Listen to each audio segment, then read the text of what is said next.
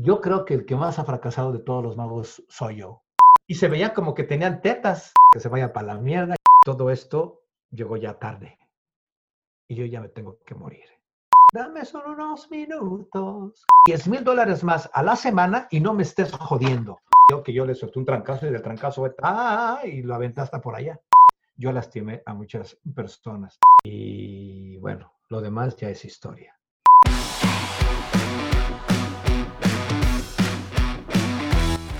En este primer capítulo de Zoom In vamos a descubrir algunos secretos de la vida de Joaquín Ayala, el ilusionista latino más importante en la década de los noventas. Ayala, el artista que logró estar a nivel de personalidades mundiales como David Copperfield o Sigfrid Roy, nos cuenta historias encantadoras. Un frijol que se hace pipí en la mano y la vez que habló cara a cara con el rey de España o por ejemplo cuando un productor famoso lo encontró en un cabaret y lo llevó directo a Las Vegas, son algunas anécdotas que se van a entrelazar con referentes mexicanos que ama, como Frida Kahlo, Mario Moreno Cantinflas, Jorge Negret, y así compartiremos juntos una charla inolvidable.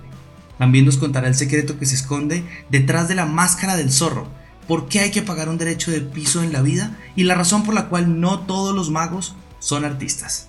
Alístense y hagamos un zoom a un artista único en el mundo yo soy Juan Álvarez y él es Joaquín Ayala. Y aquí está, desde Las Vegas, Joaquín Ayala, mi amigo, mi mentor. Ahí está, Joaquín. Ándale, bueno, pues aquí estoy.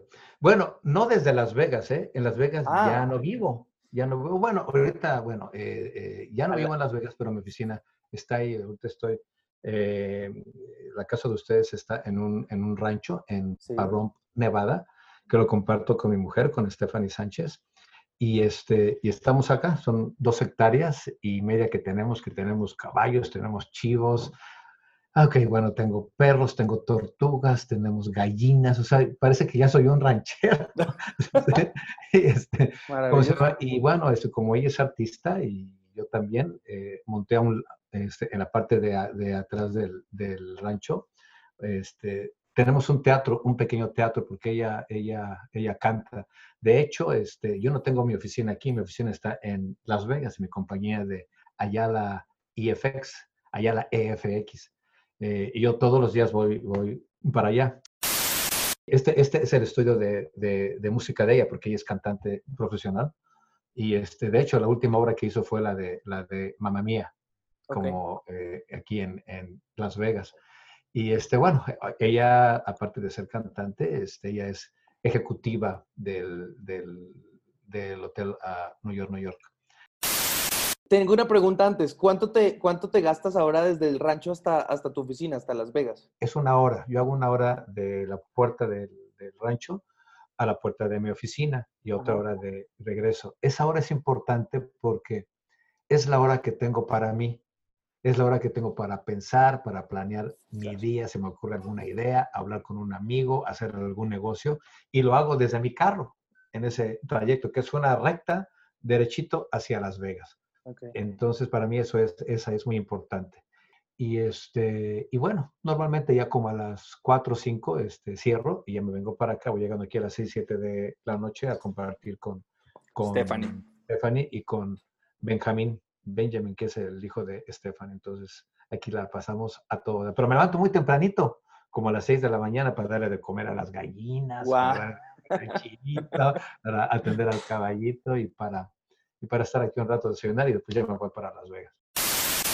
Si usted nos está escuchando, está viendo esta entrevista y tiene la oportunidad de ir a Las Vegas, lo invito a que lo llame o que le escriba un mail para que lo invite a su oficina, a su estudio y a Ayala EFX, porque las oficinas, la bodega, el warehouse y todo el taller que tiene es digno de una visita y yo me atrevo a decir que, Joaquín es un buen anfitrión para eso, así que si alguien te llama, después de ver esto, invítalo. Es por culpa tuya, ¿eh? Es por culpa tuya. Y luego lo invitas a un, no, a un taquito. No, pero pienso que la última vez que estuviste ahí y este, muchos magos que han ido para allá, yo lo que quise es este, crear un lugar en donde, en donde tus ideas se hicieran realidad, porque muchos de nosotros como magos o como ilusionistas, como artistas, queremos tener esa libertad de ser creativos, de cosas que se nos ocurre, el poderlas hacer posible.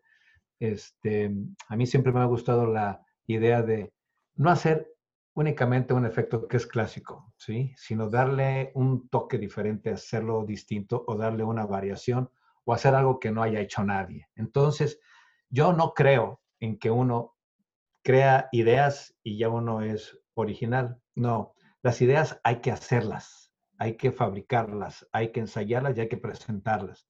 Es cuando, la, cuando el público las ve, cuando puedes juzgar que es algo que es original, que estás viendo a un ilusionista, a un mago, a un manipulador que está haciendo algo distinto porque ya lo estás viendo, lo estás viendo en, en acción.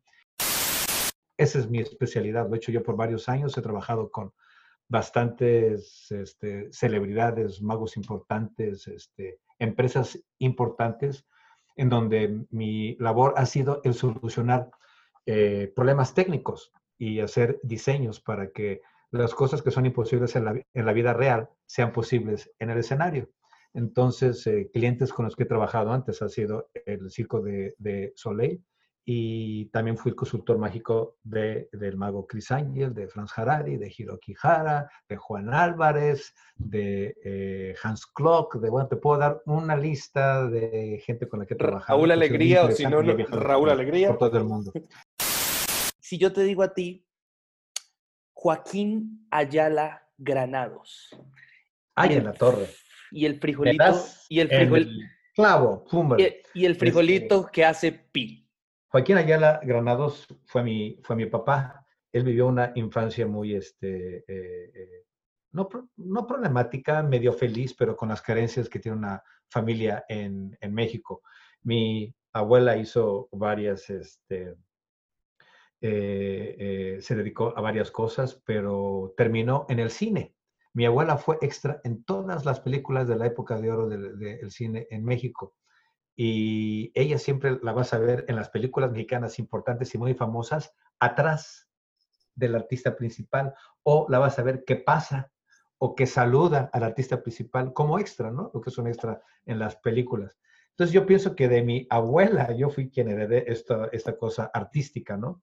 Pero mi papá, cuando era niño, él, eh, eh, eh, él estaba buscando cuál era su onda y un día vino el mago, que es eh, un mago muy famoso, que cuando diga el nombre ya saben todos quién es, Dante, y él vino con ese show para, para el Teatro Arbeo de la Ciudad de México, que después más tarde fue el Teatro de la Ciudad. Y mi abuelo Alfonso llevó a mi papá cuando era niño, cuando tenía seis años, a ver al mago Dante, al Teatro Arbeo en México. Después, cuando vio todo ese espectáculo y cuando salió de ver el show, eh, Dante y los asistentes de Dante saludaban al público, les daban las gracias por haber venido y aparte este, Como el meet and greet, como el meet and greet desde esa época. Como el meet and greet que se hace ahora, ¿no?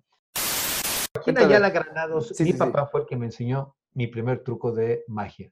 Eh, mi abuelo se lo compró a mi papá, el truco del frijolito llorón, que era un frijolito que vivía en esa casa y un día que se despertó después de que tenía una pesadilla, fue a buscar a su papá y a, su mamá y no estaban en la casa, se habían ido a cenar o se habían ido a cualquier lado y le dio tanto miedo que se puso a llorar. Entonces, el tubito que enseñas vacío, metes el frijolito ahí y cuando dices, eh, los papás se fueron y se puso a llorar, cuando lo volteas, se desaparece el frijolito y aparece agua. Agua. Agua. Entonces, unos decían que se hacía, que lloraba y otros que se hacía pipí del miedo que no encontraba a su papá. Ya no me acuerdo cuál versión utilizaba yo, pero ese fue mi primer truco y ese me lo enseñó mi papá que lo había comprado con el mago Dante cuando viene en México, cuando él tenía como seis años. Luego, Joaquín Ayala empieza a, a crecer, pero, pero no podemos saltar la infancia o la juventud, y le gustaban mucho los dulces y se dañaba los dientes. Y entonces iba con todos sus hermanos, eh, con todos, los hermanos Ayala, al dentista. Y el dentista quedaba, el consultorio quedaba al frente del Teatro Blanquita.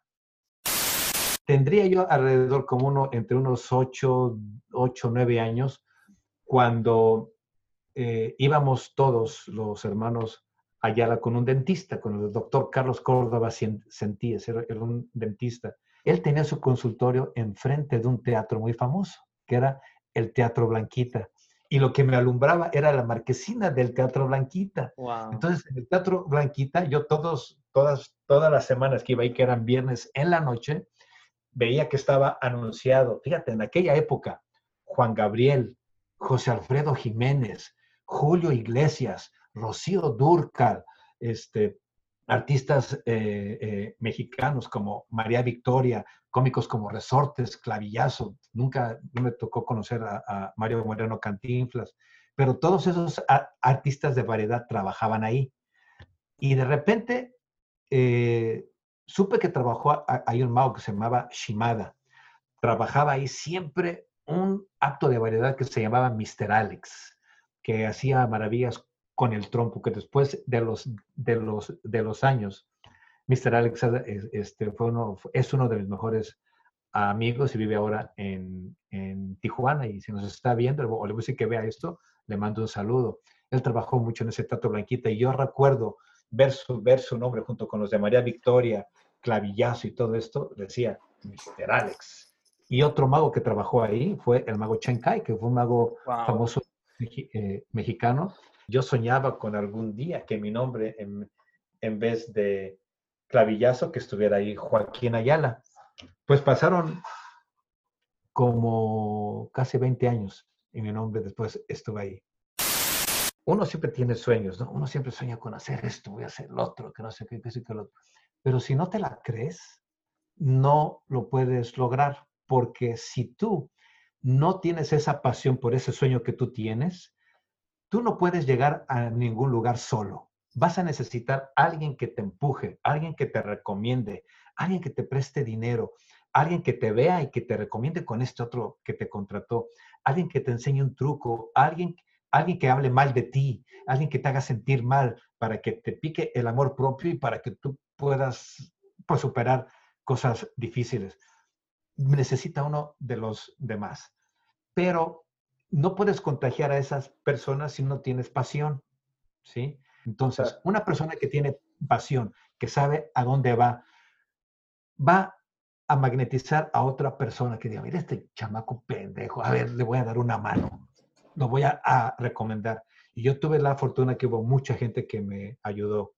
Yo siempre he dicho y comparto las conferencias de, de Carlos Cuauhtémoc Sánchez, un, mexicano que dice que una persona no puede llegar al éxito solo. Para llegar al éxito, lo compara él, y estoy de acuerdo con él, con un cohete que va para, para la luna. Un cohete que va para la luna no llega solo, no va a órbita solo. Tiene que haber otro cohete, un propulsor que lo empuje, que lo ponga en órbita y ya lo deja y ya lo deja ir. Y él sigue con su trayecto. Esta, estos propulsores son los productores, la gente que confía en ti, tus amigos, eh, eh, tus maestros, es la gente que te rodeó para estar ahí. No lo puedes hacer solo. Pero lo que sí hace solo es el contagiar a las otras personas con tu pasión, que muchas veces la gente piensa que es un poquitito de ser ególatra y egocentrista, que cuando me han dicho, oye, yo pienso que tú eres egocentrista y que eres muy ególatra, yo lo que les digo es, ajá, sí, ¿y qué? Es verdad. ¿Sí? Mientras no lastime a otra persona, está bien, pero es lo que yo quiero, no es lo que tú quieres. Y hay veces que yo me he dado cuenta que cuando quieres tú llegar a un camino, una solución es muy, muy fácil. Para llegar allá, el camino más rápido y más lejos es el camino recto. Cuando vas en camino recto, lastimas a muchas personas. Yo lastimé a muchas personas.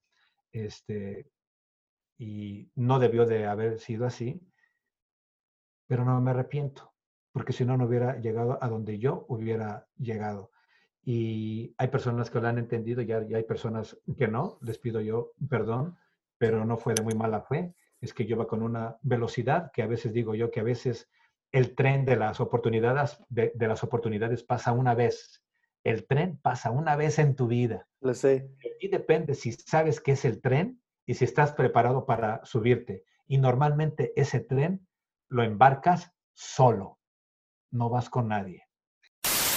Eh, recuerdo mucho trabajando contigo que una de las películas que teníamos que ver así la gente, teníamos, no, que yo tenía que ver en ese momento era La Máscara del Zorro.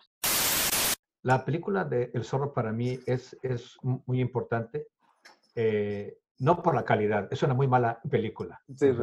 por Anthony Hopkins y Antonio Banderas. Pero tiene una cosa muy interesante, es la relación que tiene el maestro con el alumno. ¿sí? La relación que tiene el maestro con el alumno. Unas eh, personas que, que me han formado a mí fueron mis maestros. Mi maestro número uno fue mi papá mi, mi, papá siempre fue una persona muy ordenada. Esto se me quedó muy, muy grabado de él y mi primer maestro fue él. Yo tuve muchos maestros dentro de la magia. Tuve otro maestro que falleció él, que se llamaba Don Luis Chiquini.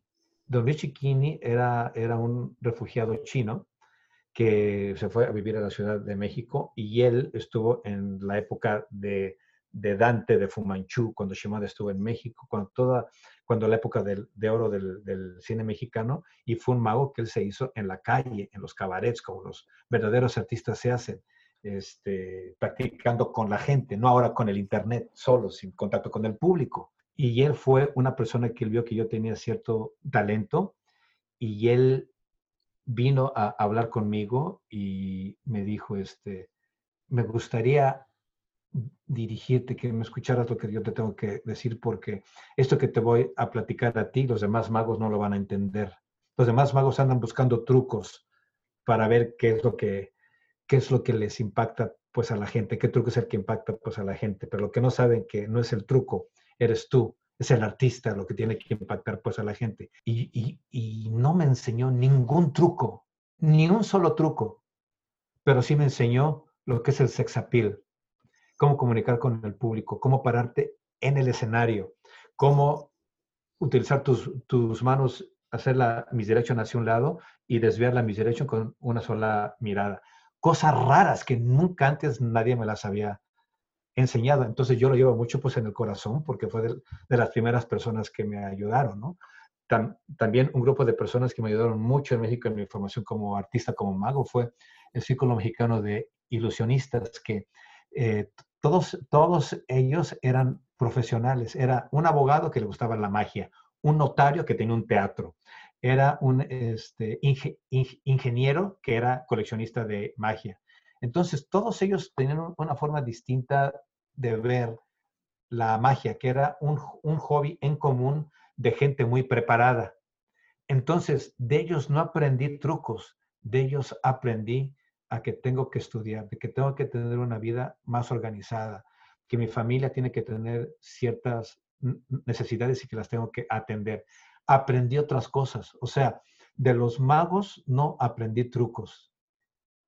Eh, de las personas que, que hacían magia o de las personas que les gustaba la magia, lo que aprendí fue su forma de vida, cómo eran exitosos y les gustaba la, la, la magia y porque les gustaba a ellos y a mí también, ese era el pretexto para juntarnos.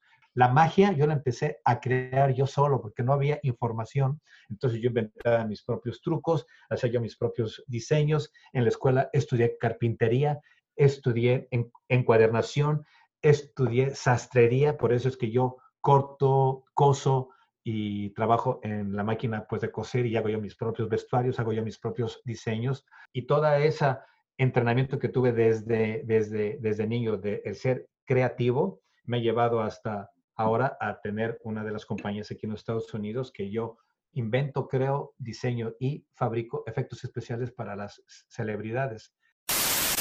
No recuerdo, no recuerdo el año exactamente, pero estabas tú actuando en el Magic Castle y te encontraste con Peter Pitt. Peter Pitt es la persona que ha dirigido actos muy importantes, quien dirigió actos muy importantes en los Estados Unidos. Él, él, él, dirigió un poco la carrera y el acto de Lance Burton. Ha dirigido actos como el de Joseph Gabriel y fue el consultor mágico por muchos años de Siegfried y Roy, eh, eh, Peter Pitt. Y aparte era la persona que contrataba todo el talento en el castillo de la magia de Hollywood por, por muchos años. Entonces, mucha gente quería el, el consejo de Peter Pitt, pero era muy pesado, era muy pedante. Yo decía, no tengo nada que hablar contigo, contigo pierdo el tiempo. Entonces yo no hablaba inglés y yo me metí a estudiar inglés a la Academia de, de, Relaciones Culturales en México para alguna vez, si es que iba a los Estados Unidos, pudiera yo tener una conversación con esa persona, con Peter P.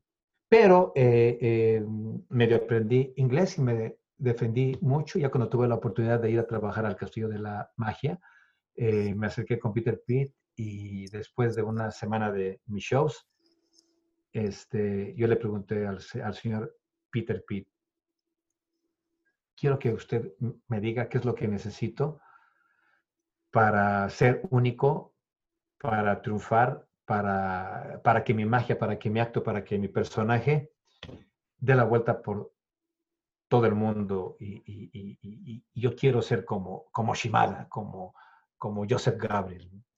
Y me dijo él, mira, muchachito, este, ven, voy a hablar contigo cinco minutos.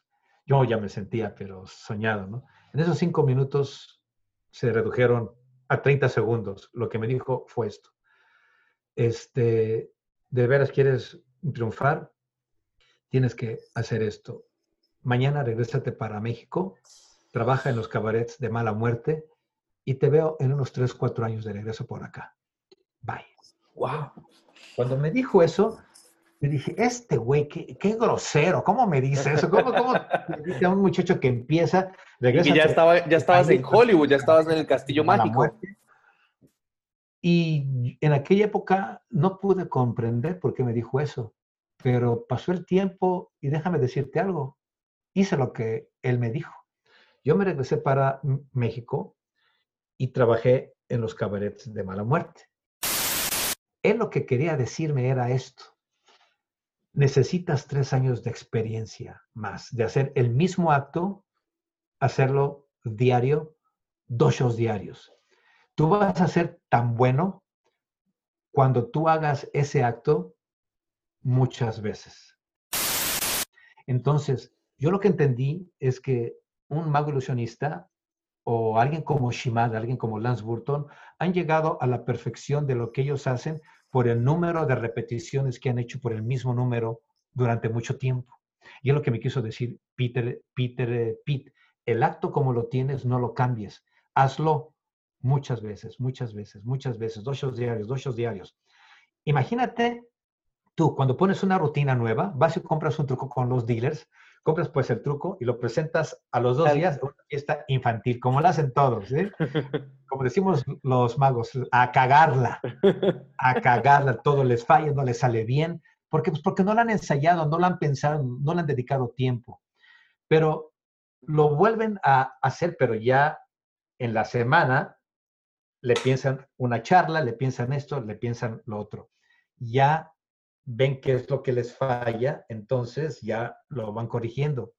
Imagínate a mí, todo lo que yo hice, todo un acto que lo hice yo eh, para una convención de magos, yo me, yo me preparaba dos meses antes. Entonces, como yo me preparaba dos meses antes, durante dos meses yo ponía mi, me, me ponía yo mi traje, me ponía mis mis palomas, me ponía a ensayar en el espejo y me pasaba todo, las palomas se me caían, pero las levantaba, me las ponía pues otra vez.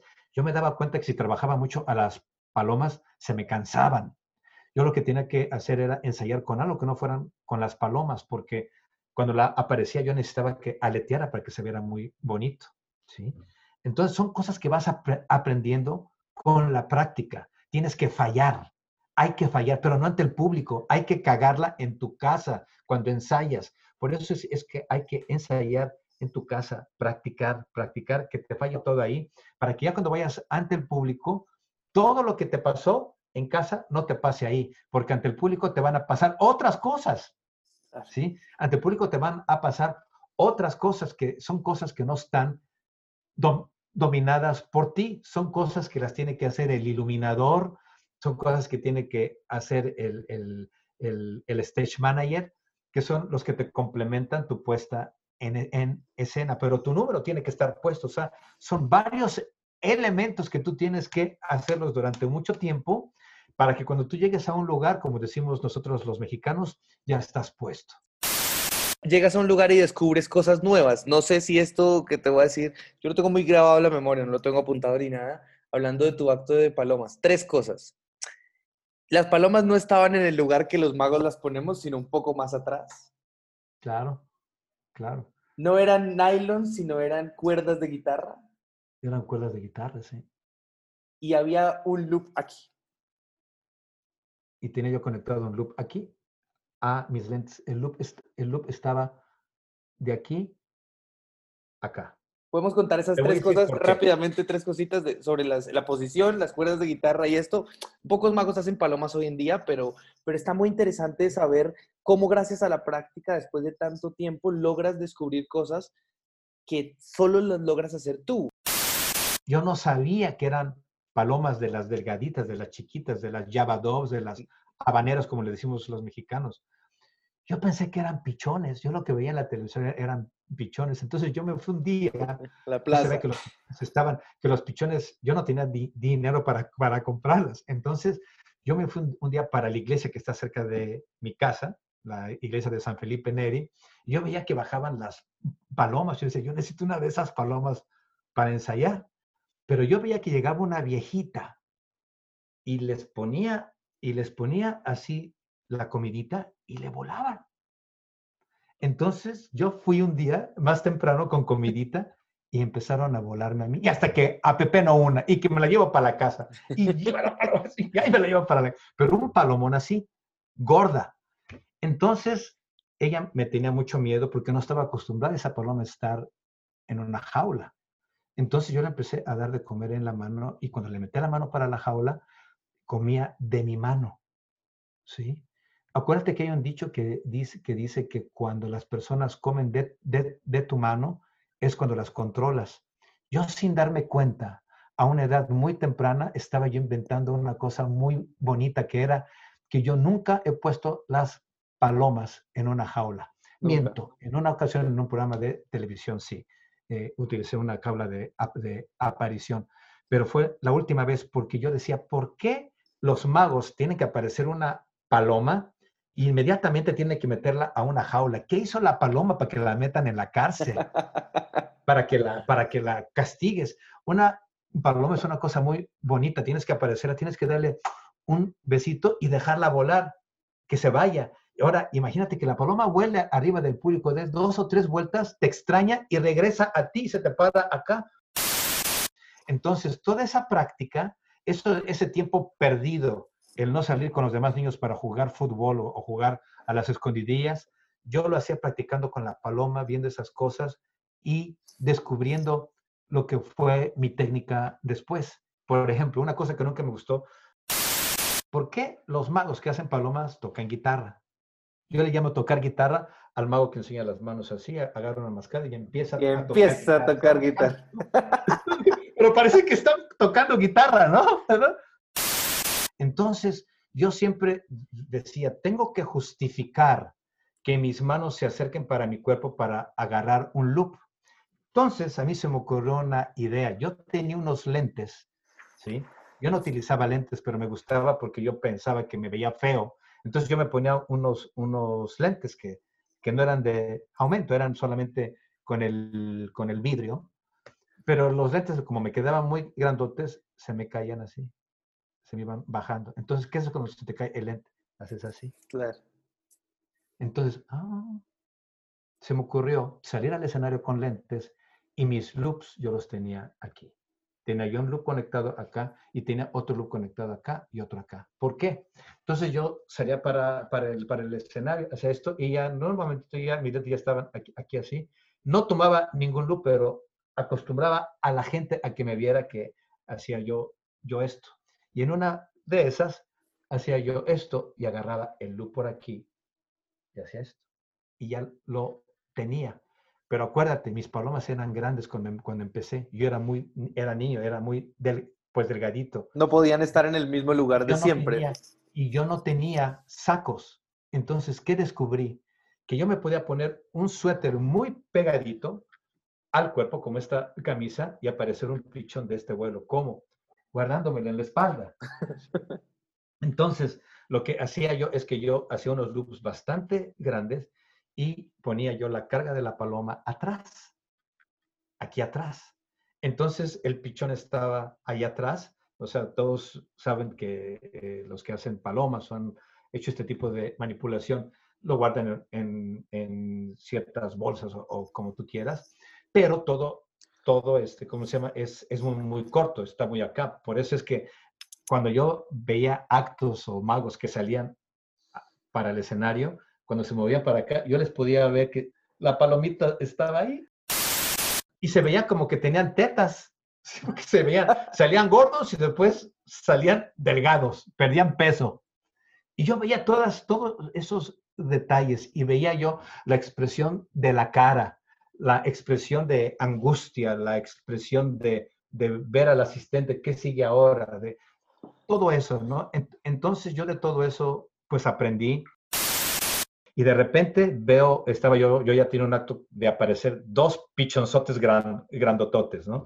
Ah, y, y yo decía, ¿cómo los jalo con un alambre? Pues el alambre en México en aquella época, el, el única, la única manera de conseguir un alambre era con un gancho de ropa, esos de ganchos para colgar la ropa. El alambre era muy, muy duro, ¿no? Y el hilo se reventaba. Entonces, tenía mi tío Panchito que tocaba guitarra y las cuerdas se le rompían todo el tiempo y las tiraba para la basura. Yo iba a la basura los domingos que nos contábamos toda la familia que él tocaba guitarra y levantaba las cuerdas de la guitarra que eran como de alambre muy delgadito y muy delgadito, ¿no? Y las pintaba yo de, de, de negro con pintura negra. Entonces eso lo amarraba yo y con eso hacía yo unos loops resistentes que no se rompían. Te cortaban el dedo, pero no se rompían. Ah. Entonces, así empecé yo a descubrir mis materiales, empecé yo a descubrir y experimentar con ciertas texturas. Son cosas que fui yo descubriendo con la técnica. Por eso que para mí es muy, muy importante que no tuve un maestro mago que me enseñó trucos, ¿sí? sino que fue una persona que me enseñó a ser más artista y los trucos los fui descubriendo yo. Cuando empecé yo, los magos que admirábamos eran los magos que tenían un acto. Joseph Gabriel, Shimada, eh, Norman Nielsen, Norm, Nielsen, este, Salvano, este, eh, mucha gente que te puedo nombrar. Y todos tenían un acto, pero llegó un momento en que la magia se hizo más accesible para la gente y era más fácil el comprar un truco o una ilusión, el abrir la caja, ya uno era, ya, ya era más accesible a que uno eh, se, se, dejara ir por el, por el funcionamiento de una caja para ser mago. Y se fue perdiendo el, artista, el artista que interpreta una canción, el artista que hace magia, se fue perdiendo eso. Entonces se le dio mucha importancia a los, a los trucos. Por eso es que hubo una temporada, hubo unos años en donde toda la magia era aparecer aviones, aparecer un carro, porque era más importante el carro que el artista. No importa quién lo aparezca, lo que importa es el carro, el, el mago que apareció, pues el carro. ¿Quién? No sé, pero el carro, el carro era un Cadillac, ¿te acuerdas? y no sabes quién era el mago. ¿Sí? ¿Por qué? Porque todos hacían eso. Los que aparecen Tigres, Siegfried y, y Roy, ¿no? Pero los demás que aparecían tigres, pues no importa, el, tigre era el, el, importante, ¿no? Entonces yo me di cuenta y yo descubrí todo eso a muy temprana edad, que lo importante no es el truco, es el artista. Y como yo crecí entre las pinturas de Frida Kahlo y de Diego Rivera y todo esto, yo analizaba por qué son famosos. El cuadro tú lo ves y es muy bonito, pero a mí me fascinaba la vida del artista. ¿Cómo pintar? ¿Cómo es posible que este cabrón pinte esas cosas con un pedazo de pincel y un, y un pedazo de tela? ¿Qué está pensando para hacer esas cosas? Eso para mí es el ser artista. El artista es el que te tiene que, que contagiar de su pasión y la forma de cómo se comunica con el público es por sus canciones, por su pintura o por su magia. Wow, maravilloso. maravilloso. Amén sobre todo en esta nueva era en donde, donde ser mago es tan fácil. No estoy hablando de ser artista, porque se aprende muy bien que no es ser artista. Estoy hablando de ser mago. Ser mago es muy fácil hoy en día por las redes sociales, por, por los trucos, por los tutoriales y demás. Pero el que realmente quiere ser artista, hay algo que tengo muy clavado en mi, en mi corazón y, y, muchas veces lo, lo trasnocha uno como artista y es que estoy tratando de hilar un poco hacia lo que pasó con Peter Pitt, y es que debes, tú me dijiste alguna vez en ese convertible rojo de hace un tiempo, me dijiste, you have to pay your dues, o tienes que pagar tus impuestos. o sea, si no has pagado tu derecho de piso. De piso. de piso. dues, Este, tienes que pagar el derecho de piso yo no puedo, yo, no puedo creer que seas exitoso si no has fracasado, si no has sufrido, si no has trabajado. Es imposible. No puedes llegar al éxito, esa es una fórmula. No puedes llegar al éxito si primero no conoces el, el fracaso. El fracaso. ¿Sí? Yo creo que el que más ha fracasado de todos los magos soy yo. A mí se me han cerrado las puertas muchas veces pero las he tocado y me he puesto y se me han abierto. Las he abierto yo, a la de a huevo.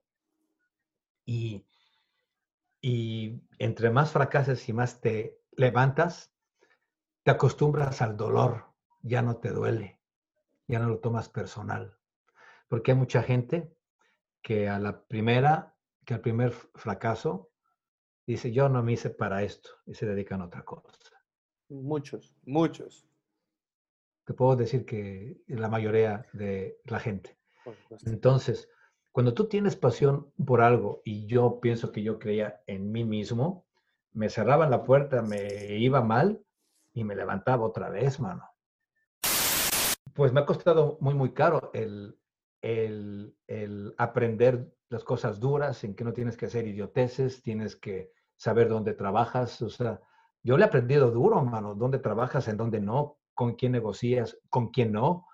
Este, te puedo yo contar anécdotas que me han pasado, o sea, otras más. O sea, yo lo que quiero todo eso es pagar tu derecho de piso, el tener malas experiencias, buenas experiencias, el haber trabajado aquí, el haber trabajado allá, todo con un mismo propósito y con un mismo acto, con, tu, con, con, tu, con tus zapatos, con tus zapatos viejos, moldeando esos zapatos viejos. Es que es lo que me parece importante que me gustaría que la gente que vea esta entrevista se dé cuenta que las cosas no son fáciles, que las cosas no se ganan eh, tan fácil, sino que hay que pagar los impuestos. Y que hoy en día, donde creemos tener las cosas tan fácil a través de una pantalla o de un tutorial o de un truco de magia que lo compras como, lo compras y lo haces como en los dealers, eso no, eso no garantiza el éxito. Y por eso hay dos cosas que quiero hablar y es, eh, no garantiza eso. Y el mago que paga los impuestos se puede llegar a ser, llamar como artista. Alguna vez dijiste, no todos los magos son artistas. No todos los magos son artistas. No, no. Y me parece que ahí es donde está la gran, eh, la gran diferencia, ¿no? De el mago hacedor de trucos, el que compra un truco, hace, hace, reproduce, quizás puede cobrar porque pues cobra y de alguna manera vive de eso. Y otra cosa es ser artista, vivir como artista, eh, pararse como artista, ser un artista, pero no necesariamente, y volvemos otra vez al tema del inicio, no, no ser egocentrista en su vida cotidiana, sino ser un artista en todo el sentido de la palabra. Y alguna vez dijiste también que eres un artista y que eres buena persona y que eres un pescadito en la vida, pero cuando estás arriba de un escenario, eres un Tiburón, ¿no? Un tiburón. no, sí, mira, este, por lo mismo que, que, te digo, ¿no? De la, de la experiencia, este, yo no creo en las personas que de la noche a la mañana ya son muy famosas. Sí se pueden hacer famosas, pero no duran. porque no son artistas? Porque el, porque el artista es el que trasciende. ¿Sí? Hay lo que se llama el verdadero, arte, el verdadero arte y el arte falso. El verdadero arte lo hace alguien como Diego Rivera, Frida Kahlo, como Picasso, como Monet, como Rembrandt. Cantinflas, Negret. Cantinflas que, que han, que, que sin querer o queriendo han descubierto una forma de expresarse con el público que les ha llegado al corazón del público. Cuando tú le llegas al corazón del público, no necesitas, no necesitas justificarte de, de ninguna otra forma, ¿sí? Entonces, tú eres artista cuando el público te dice que eres artista. ¿sí? Este, el, público, el público no es pendejo. El público sabe cuando estás fusilando a alguien, cuando eres muy farol, como decimos en, pues, en, sí, pues, claro, claro. El ser muy farol es el que presumes de una cosa que no eres. ¿sí? Hay mucha gente que habla, bla, bla, bla, bla, bla, pero cuando los paras pues en el escenario, hasta da pena verlos, ¿no? O sea, no te entretienen, te aburren, sus diseños no son diseños, no, no es interesante, ¿sí? Y eso te lo puedo dar como ejemplo, como muchos, muchos cantantes. Tú, tú puedes escuchar una canción en el radio y te gusta mucho y la oyes tanto que vas a pagar al concierto del artista porque te gustó ya esa canción. Tienes ya la imagen del artista, pero nunca lo has visto en vivo. Cuando lo ves en vivo pasan dos cosas. O te decepciona y sigues escuchando la música como la hizo en el estudio, que es la que escuchas diario en tu carro, o el tipo te fascina porque el tipo tiene algo en vivo.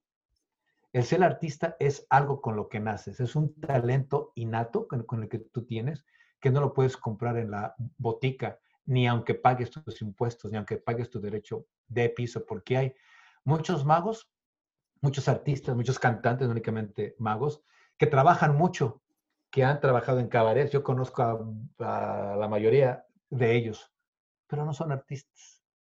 Hacen arte, pero lo hacen nada más para vivir.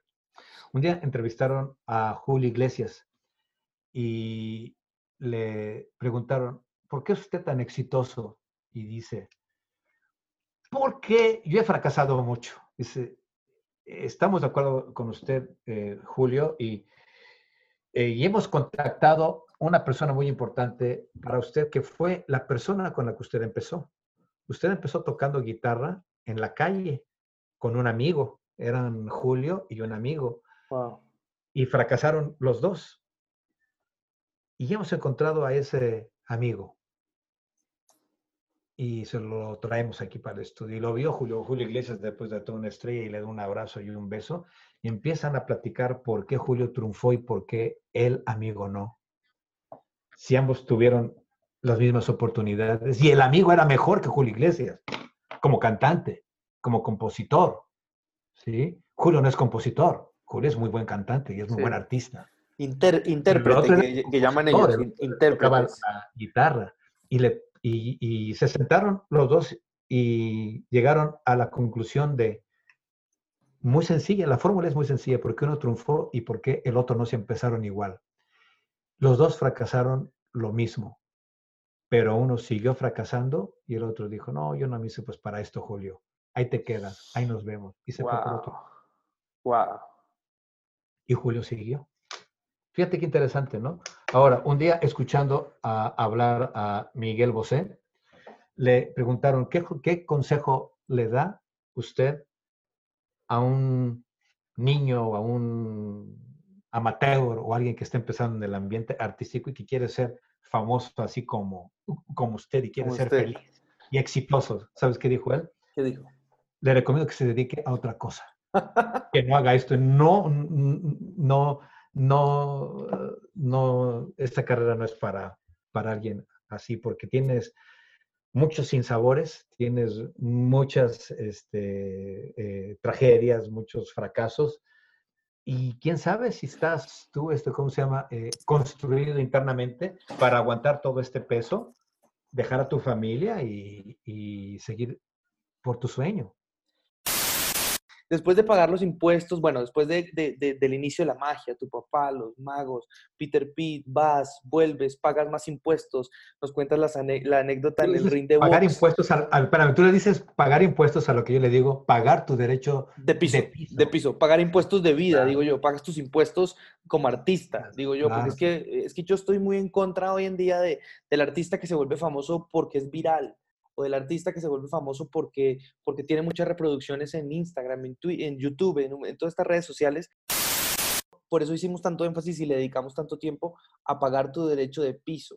Eso no, eso, eso no, eso, eso es una cosa que los artistas debemos pasar por ahí pienso yo. Y los grandes artistas que has mencionado, Miguel Bosé, eh, Julio Iglesias, eh, Frida Kahlo, Cantinflas y, muchos otros eh, bandas de música que te encantan, como Maná, por ejemplo, con los que trabajaste mucho tiempo, bueno, pagaron su derecho, su, derecho, de piso.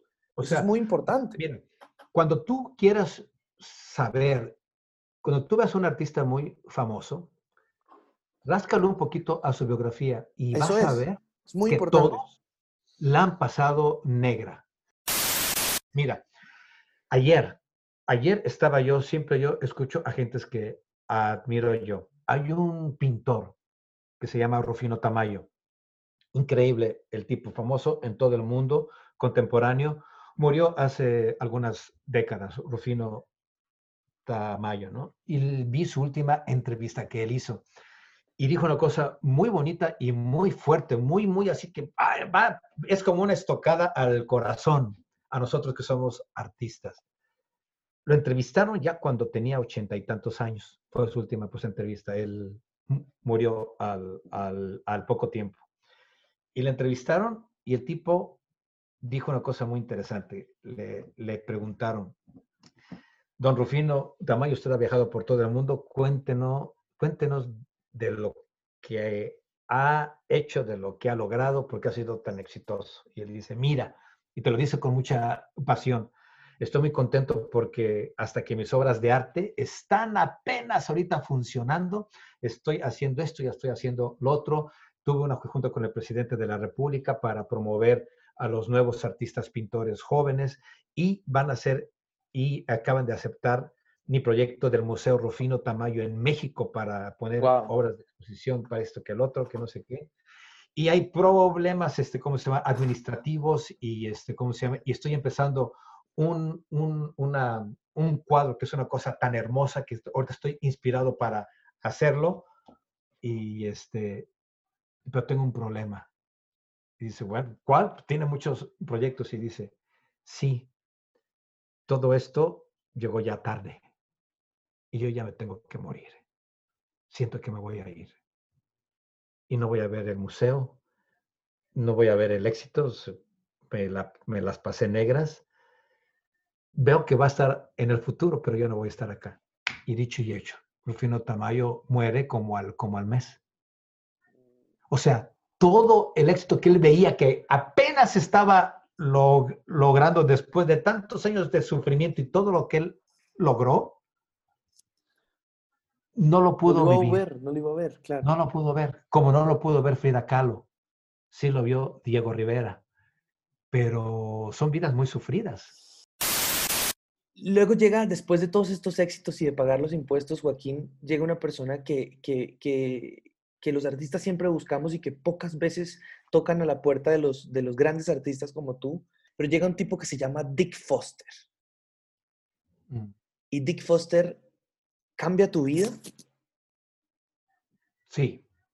Dick Foster en aquella época era un productor de Las Vegas muy ágil, muy astuto, que estaba produciendo shows en los grandes casinos de Las Vegas al lado de los monstruos como el Caesar's Palace y el Flamingo, como todos esos lugares que, la gente estaba acostumbrada a, ir a ver grandes estrellas como Frank Sinatra, Lisa Minnelli, este, Siegfried Roy, David Copperfield.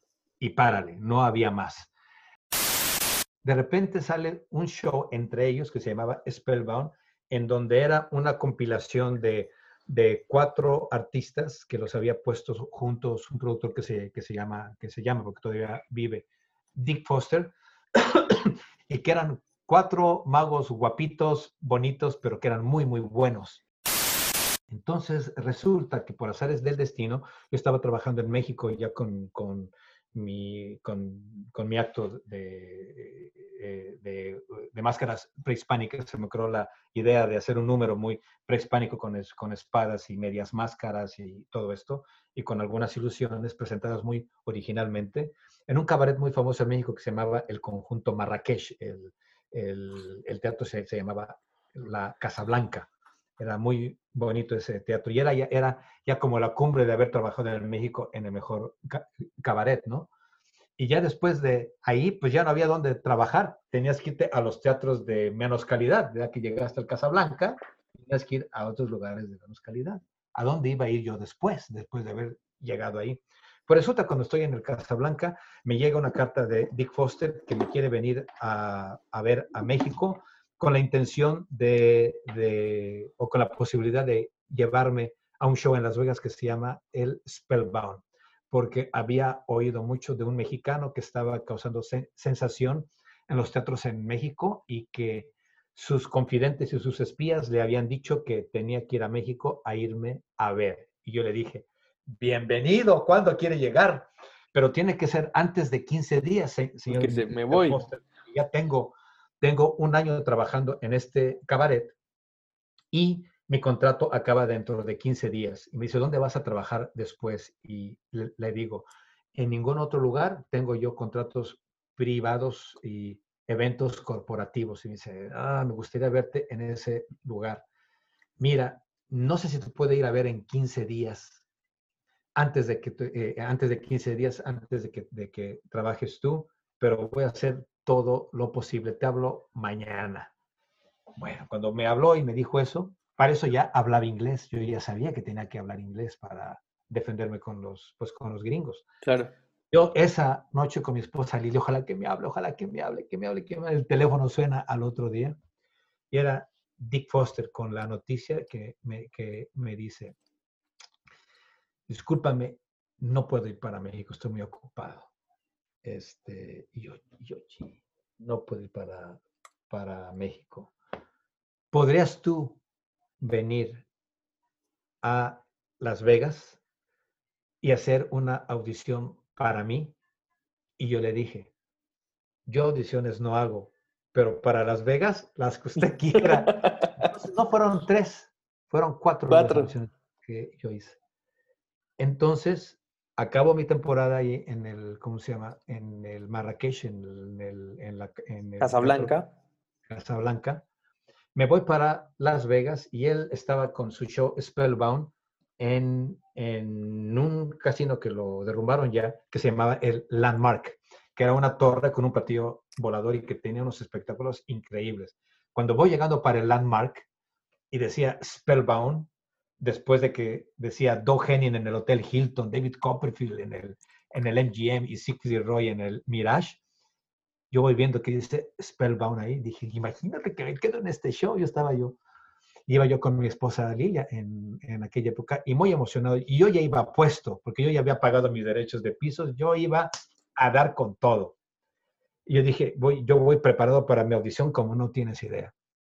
Pues resulta que, este, que me veo con Dick Foster, me recibe pues en el, en el aeropuerto, una persona muy sociable, me recordó mucho a mi papá, este, muy de negocios, me trató bastante bien y me dice, mañana a las 9 de la mañana te voy a esperar en el, ¿cómo se llama? Este, en el teatro del Landmark eh, para hacer tu audición. Vamos a estar ahí, las personas importantes que, necesita, que necesitamos verte. Pero hoy en, en la noche, tú y tu esposa son mis invitados especiales para ver el show del Spellbound en el Landmark de Las Vegas disfrútenlo y nos vemos mañana a las 9 de la mañana. Pues esa noche, Lilia, mi esposa y yo vamos a ver el Spellbound en el Landmark de Las Vegas y yo quedo maravillado con el espectáculo. Y más porque los magos que yo vi que estaban trabajando ahí no tenían la, la fuerza que pienso que tenía yo. Entonces, este, yo trataba de ser muy objetivo, ¿no? Entonces, este, no sé, me dio mucho gusto que fui a ver el espectáculo, lo vi muy bonito, era en aquella época lo último en rayo láser, con efectos especiales y con magia y todo eso, y yo dije, no hombre, mi acto aquí se va a ver increíble, ¿sí? Yo estoy acostumbrado a que me echen el reflector y diseñar yo mis, mis, eh, mis iluminaciones con carencias o con lo que hay pues, en los teatros, y, y, aquí tengo todo, toda la tecnología y, y todo lo que puede haber, ¿no? Este, estaba yo muy emocionado. ¿Te acuerdas los magos? ¿Te, acuerdas de los magos? ¿Quiénes estaban? Sí, los magos que, que estaban ahí eran Tim Cole, el hijo de André Cole, un bailarín que se llamaba Steve Conaway, que lo produjeron como mago, y estaba a punto de salir un mago muy, muy bueno, este, que se llamaba Roy Shank. Roy Shank era un mago, eh, yo creo que japonés o algo así, que ya tiene muchos años viviendo en los Estados Unidos, pero el tipo tenía una presencia, se veía muy, muy guapo, se veía muy, muy bien, hacía ilusiones y hacía un acto con manipulación increíble. Me enteré una noche antes que Roy Shank no aceptó los nuevos términos del contrato y había dejado y ya se iba a ir del, del Spellbound y era la posición que yo iba a tomar si es que me aceptaban. Entonces, este, yo me senté yo muy seguro porque yo, yo dije, Roy Shank no, no me llega eh, a los pantalones, ¿no? Pero yo respeto mucho a mis compañeros y después Roy fue muy amigo mío. Este, ¿cómo se llama? Al otro día llegó a las 7 de la mañana para el teatro. Entre mi esposa y yo pusimos todo, ya íbamos ya con el acto puesto. Este, y estábamos pues esperando a que llegara el público, ¿no? Y de repente nada más llega, llegaron cuatro personas. Dick Foster, su esposa, Lynn, Foster, que ya falleció, llega el director del Spellbound que se llamaba David Gravatt y llega un tipo que se llamaba Sam Di Stefano. Sam Stefano era el capo de Las Vegas que contrataba a los artistas en un show en el Hotel Riviera de Las Vegas, muy famoso, que se llamaba Splash. Donde trabajó Kevin James en mucha época. ¿Quién, perdón? Kevin trabajó mucho tiempo en el Splash. Pero ya fue ya después de... Sam, mucho tiempo después.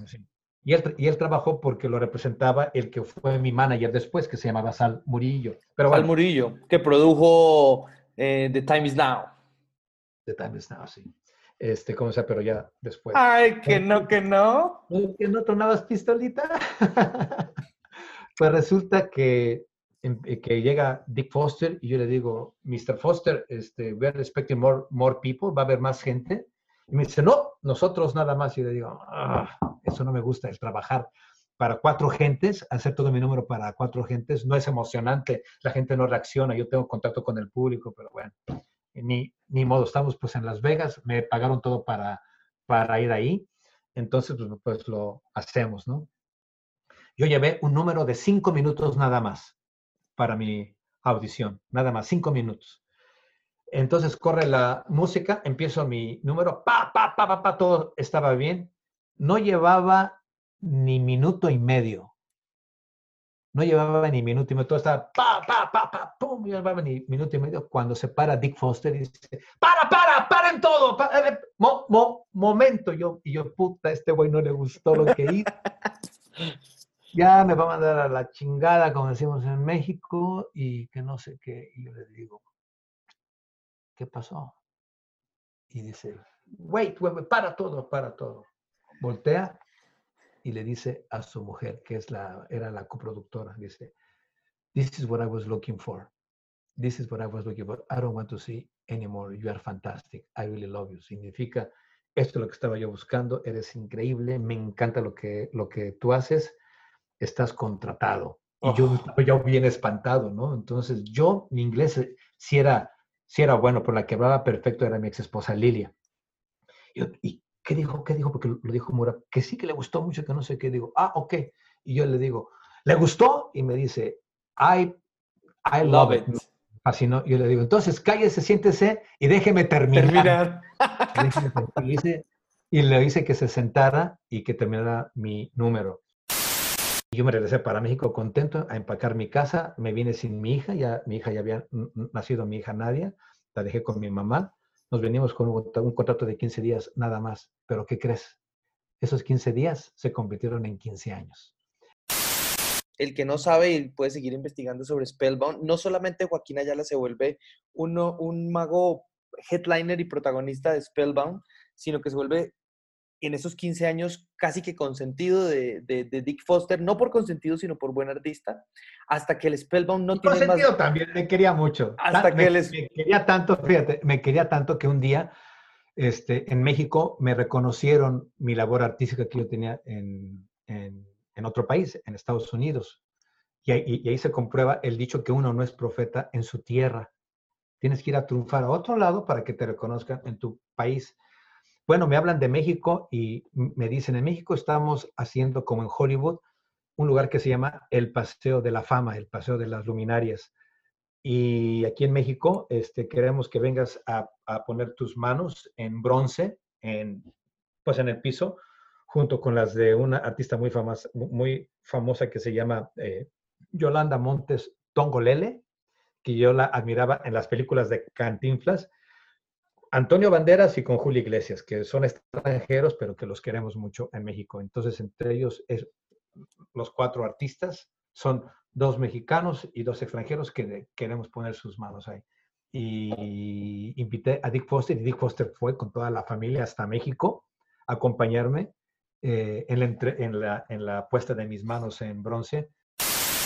Bueno, lo que estaba diciendo era, lo que estaba diciendo era que con sentido o no, eh, Spellbound deja de ser los chicos de la magia y se vuelve un solo headliner y Spellbound se, se vuelve Spellbound starring Ayala. Y era solamente Ayala. El único otro artista que estaba, si no estoy mal, porque tú sabes que yo soy medio obsesivo con los datos, el único otro artista que estaba creo que era Michael Holly. Michael Holly y Jeff Hobson. Jeff Hobson. Que eran mis invitados. Eran, Exacto, como el guest stars. Una cosa la principal era tu servidor y mis, y mis, eh, y, mis artistas invitados eh, fueron, fueron ellos, los, los cómicos, pero ya sea todo el espectáculo. Ya, nos contaste sobre la, sobre la experiencia con, con Dick Foster.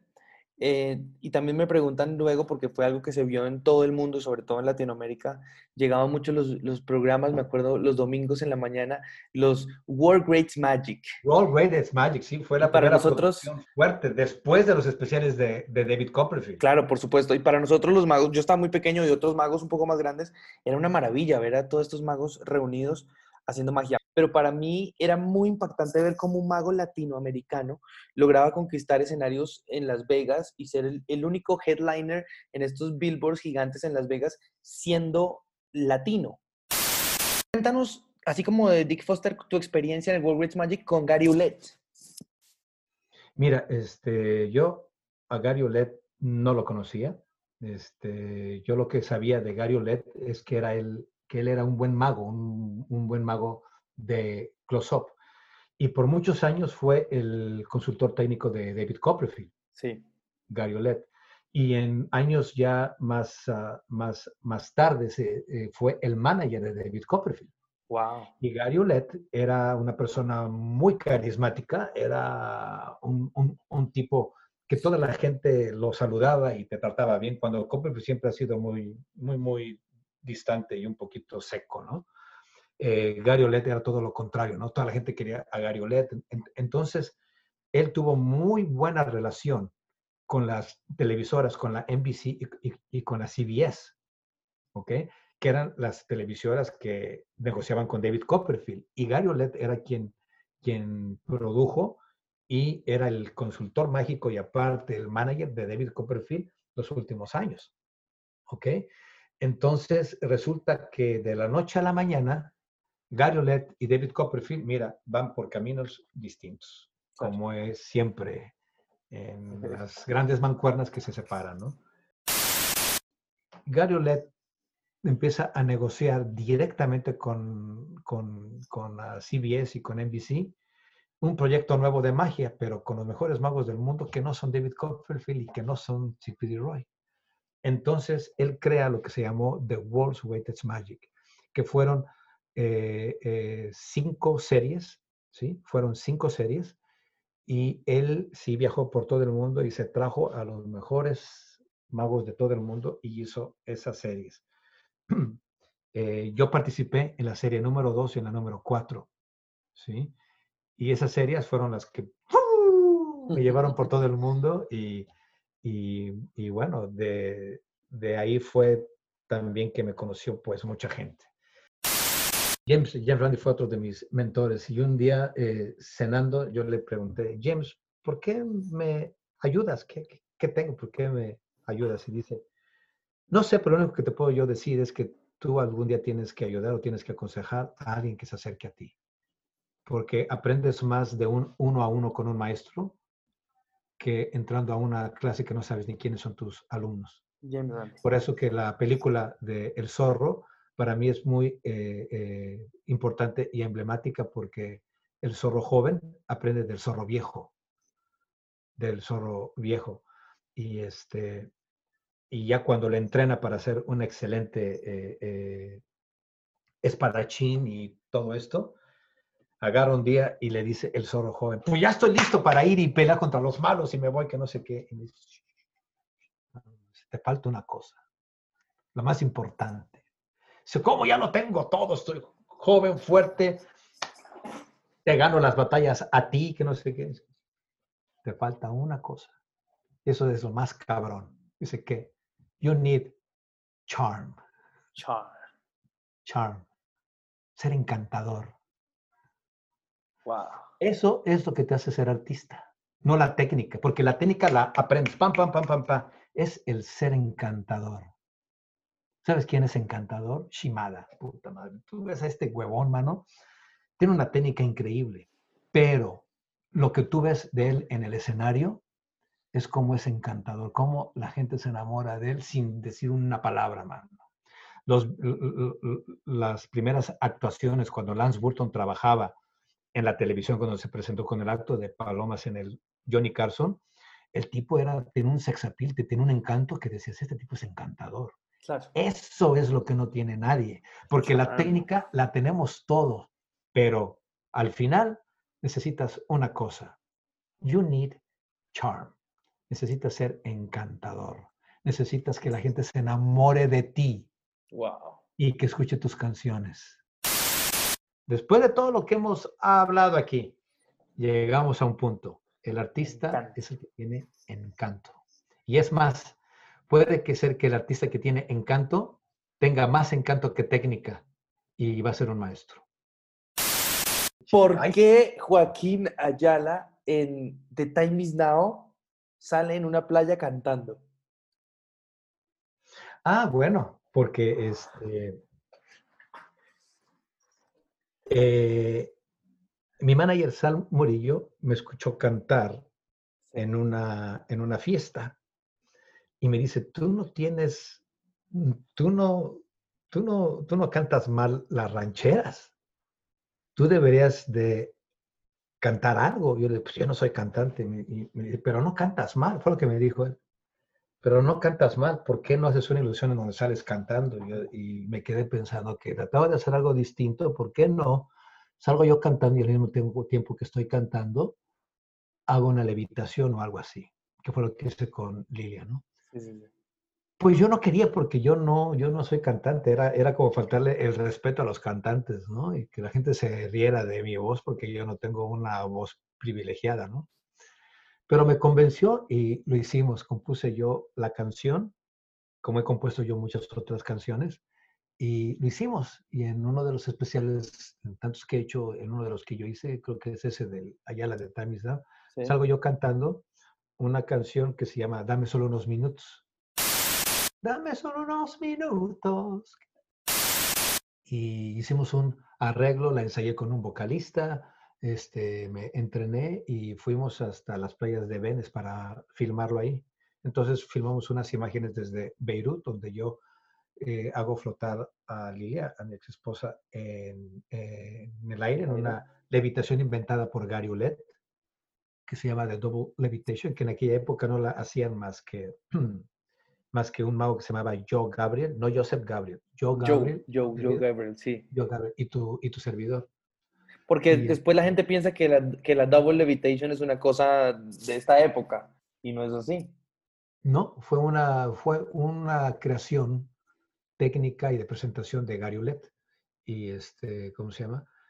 Pero yo, yo cuando la hice, Gary Ulet me, me dio el permiso para hacerla, pero yo se la compré al señor Tiani. Fíjate, qué interesante. ¿no? Ese, era el, ese era el último personaje que quería que tocáramos. Tiani, sí, ese es otro de mis, de mis maestros. Porque un día, pasando por, un día pasando por Las Vegas, miraste unos edificios muy grandes y muy lujosos. Y me dijiste, ahí en esos, en esos no sé si departamentos, como dices, apartamentos o departamentos, está uno de los maestros más importantes del, del, show business. El señor Tiani empezó a tener éxito a los 50 años de edad. Casi como el chavo. A los 50 años de edad, fíjate, como Roberto Gómez, este, a los 50 años de edad fue cuando empezó a tener éxito. Él, él después de la Segunda Guerra Mundial se vino como, como refugiado para América, cayó en Brasil con esposa y con hijo bajo los brazos, sin trabajo y con dos mil dólares nada más. Y él era, tenía un acto de magia y de mentalismo con la esposa y él viajaba por Europa como un acto. Se vino para acá para escaparse de la Segunda Guerra Mundial y con dos mil dólares convenció a un tipo en Brasil de comprarle una carpa de títeres, una carpita de títeres. Y el tipo se la vendía, creo que en 3 mil dólares. Y él dijo, yo te los pago, pero los quiero ya. Dice, mira, te voy a pagar ahorita 1.500 dólares ¿sí? 1.500 dólares y después la otra semana te doy 500 y después te doy 500 y te voy pagando, ¿no? Y si no mal recuerdo, era todo lo que él tenía. Entonces él fue, compró esta carpa y viene con la esposa y le dice, compré esta carpa. Y dice, pero no tenemos ni qué comer, ¿cómo compras una carpa? Y dice, pero nos va a ir bien. Entonces él como pudo, él, con la esposa y con el hijo hicieron el acto de las marionetas y les fue tan bien que a la semana le pagó lo que le debía al otro, al otro carpista. Y siguieron trabajando y en espacio de 20 años hizo la empresa que fue el Circo Tiani. Vendió esa carpa y compró otra, otra y otra y empezó su negocio a, florecer. Ya después más tarde se dedicó, eh, eh, invirtió su dinero en, bienes raíces, ¿no? Pero Tiani fue el, el circo que ha tenido los espectáculos de variedad más importantes y más bien pagados y mejor producidos de todo el mundo. Eh, después del circo de Soleil. Eh, y fue un productor, fue una persona que tuvo visión que se llamó Franz Seisletiani.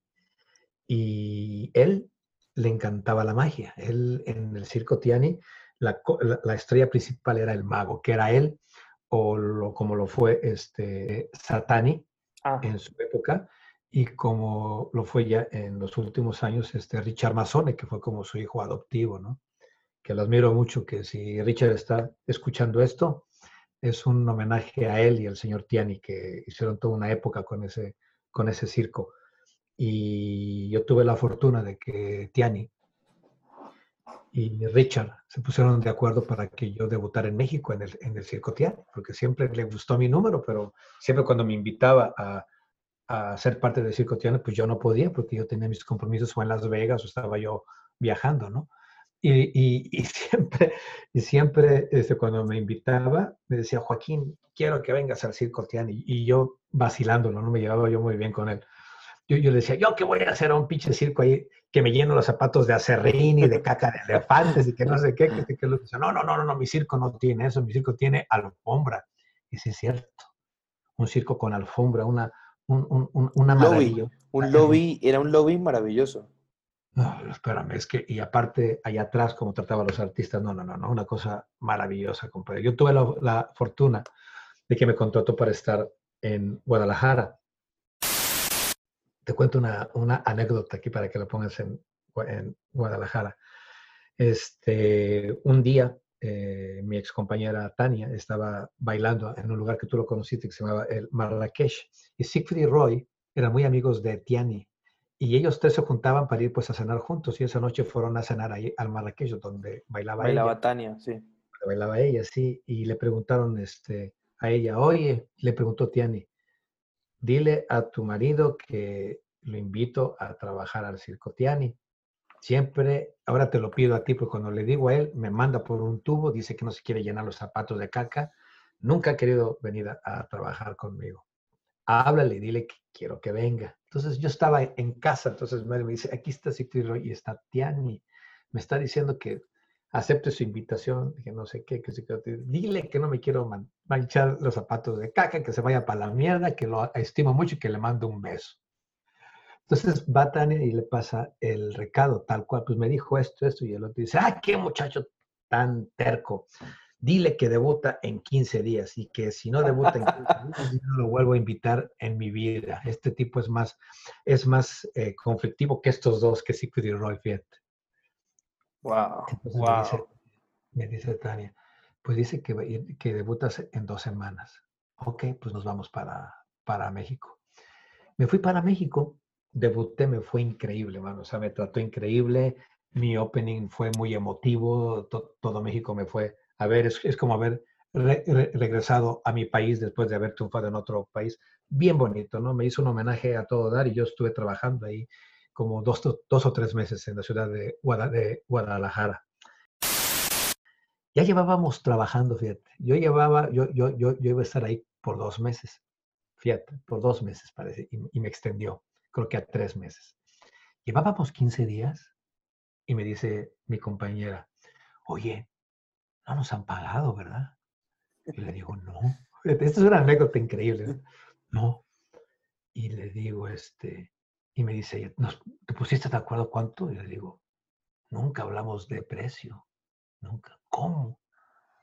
pues oye, pues que nos diga qué onda, porque hay que pagar la casa allá en Las Vegas. Entonces, no te preocupes, este, déjame ir este, a, hablar ahí con, con Tiani, a ver qué, ¿no? Entonces ahí ah, le hablo por teléfono, señor Tiani, quiero hablar con usted. Sí, mi hijo, te mando ahorita yo mi, mi chofer, va por ti y, vente para mi tráiler aquí. Estoy arreglando unos negocios y, y, y, aquí. Lo que quieras lo discutimos. Entonces me manda su chofer en una limusina. Él siempre es de limusinas y de, me dejaba en los mejores hoteles y todo esto. Me trae para su lugar, llego y este y me dice, dime, mi hijo, este, ¿cómo están? No, pues vengo a, preguntarle, este, nunca nos pusimos de acuerdo, este, en qué me iba pues, a pagar. Discúlpame, este, ¿cómo se llama? A ver, dame el cheque que tengo ahí para, para, para mi hijo, porque me decía, mi hijo, aquí está. Entonces me da un cheque, me da un sobre cerrado, me da un sobre cerrado. No, no, no me dijo nada. No me dijo, mira, que hay una semana, dos semanas, los tres meses, te pago toda la temporada. No, me dio un sobre. Ahí está, tu pago. No me estés jodiendo más, estoy muy ocupado. Nos vemos hoy en la noche. señor Tiani. Entonces, me voy para el hotel con el sobre, lo abro, llego ahí, me dice, mira, pues lo que me dio. Lo abro así, abro el sobre y los dos nos quedamos. No. No mames. Como decimos los mexicanos, no mames. No puede ser, no te voy a decir la cantidad porque es una cantidad espantosa. Yo dije, no es posible. Y me dice ella, ¿nos pagó por toda la temporada? Y le digo, sí, dice, oye, es que es mucho, por toda la temporada es mucho. yo le digo, sí, ¿verdad?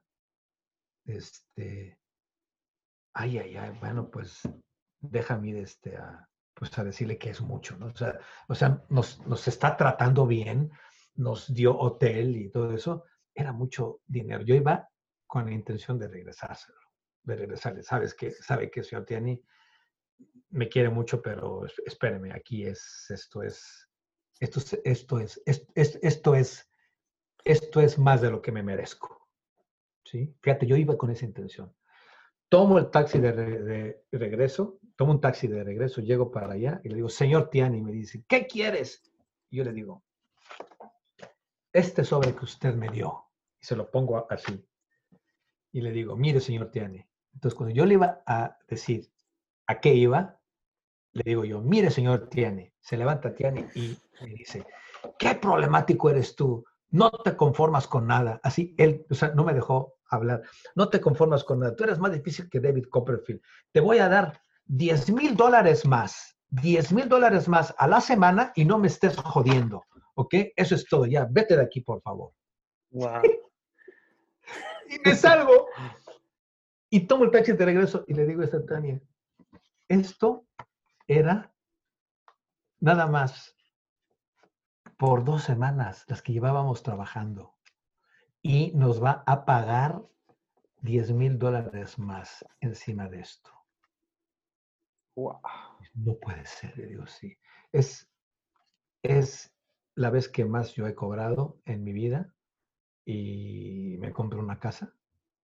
Y bueno, con eso te digo todo. Ese es Tiani, ese era Tiani. Cuando le gustaba un acto, lo que costara, él lo traía y le pagaba lo que él quisiera. Wow. Es, es... Y yo nunca me arreglé con él de dinero para nada para nada. Y me pagó lo que yo nunca me esperaba. Fue una maravilla.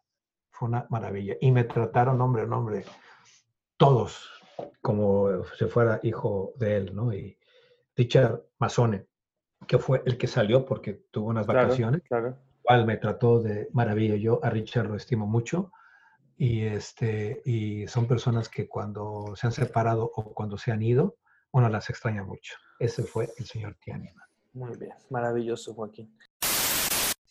Pienso que todo este tipo de cosas nutren a nosotros los artistas. Quiero decir yo, como diría nuestro, nuestro bien admirado Merpín, que espero vea esto, a nosotros los artistas.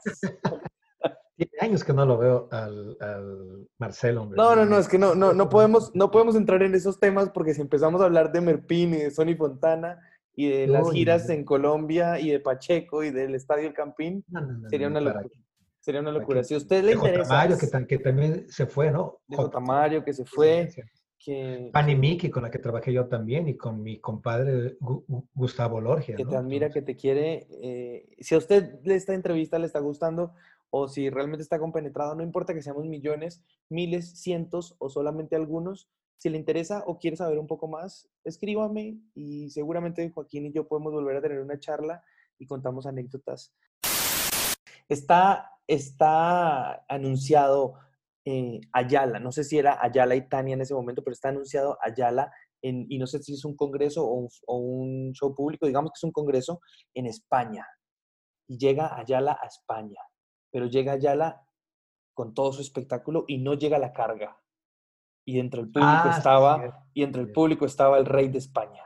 Sí, sí, sí, sí. Esto. cuentas así un pequeño, un, un, un ligero quemón bueno, son de las cosas que te pasan y que, y que por la experiencia de la, ¿cómo estamos? Eh, eh, sales del, del, problema, ¿no?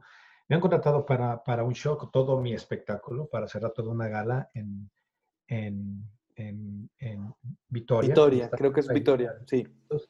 Y de última hora nos avisan que el rey de España anda en gira por el norte de España y que iba a asistir al espectáculo y yo iba como la estrella principal, eran dos invitados, dos invitados ahí, este, locales, pero la estrella principal era yo, que tenía que ir con todo el espectáculo. De repente, el mismo día, en la mañana, se supone que llegaba mi equipo, yo iba a ensayar, me hablan desesperados en la mañana para despertarme, dicen, Ayala, el equipo no ha llegado. ¿Cómo? El equipo no ha llegado, nos dijeron que va a llegar a las 11 de la mañana. Yo digo, bueno, eh, hay, hay que ensayar, el show empieza a las 7 de la tarde, dan las 11, dan las 12, una de la tarde, ¿a qué horas va a llegar el equipo? Yo estaba pues en el teatro y, nada. Viene el productor y me dice, el equipo está secuestrado en Barcelona. ¿Cómo en Barcelona? Hoy, debutamos secuestrado. ¿Cómo que lo secuestraron?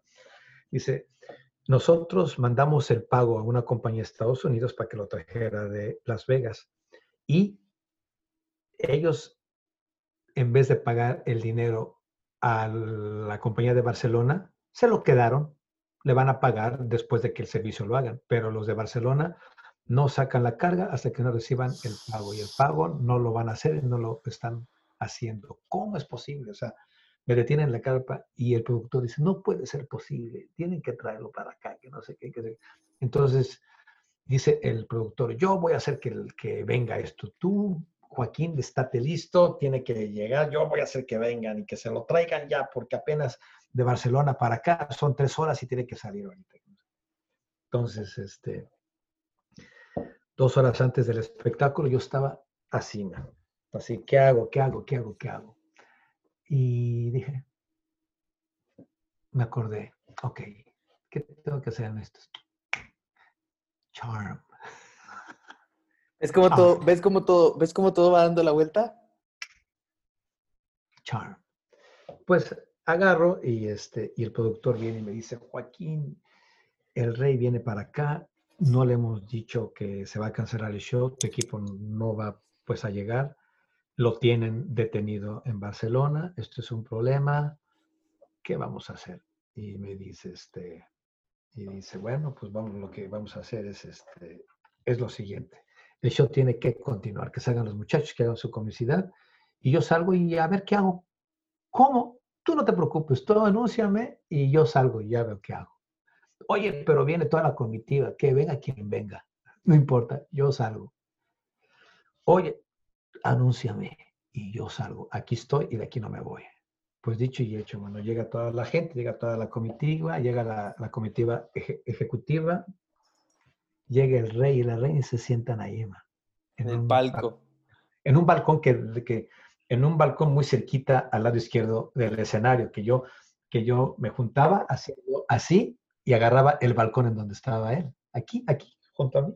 Como en esos teatros clásicos donde tienes el balcón muy cercano. Claro, claro. Entonces salgo ahí, salgo este, ahí, este, salen los muchachos, los presentan y lo único que le dije al, ¿cómo se llama? al presentador es que saliera y que dijera, señoras y, señores, buenas noches. Ahora nuestro acto estelar viene a, complacerlos, pero tengo que, avisarles algo. Esto se lo dije que lo, que lo dijera. Vengo a avisarles algo. Este, él venía con todo su espectáculo de Las Vegas y todo el equipo, los efectos especiales, escenografías y equipo que él traía, no llegó, se quedó varado en Barcelona y no vino el equipo de Las Vegas. Yo le dije que dijera eso y que esperara a que la gente chiflara, protestara. ¡Oh, sáquelo, cómo! Dice, pero señoras y señores, con todo y esos problemas, aquí está Joaquín Ayala.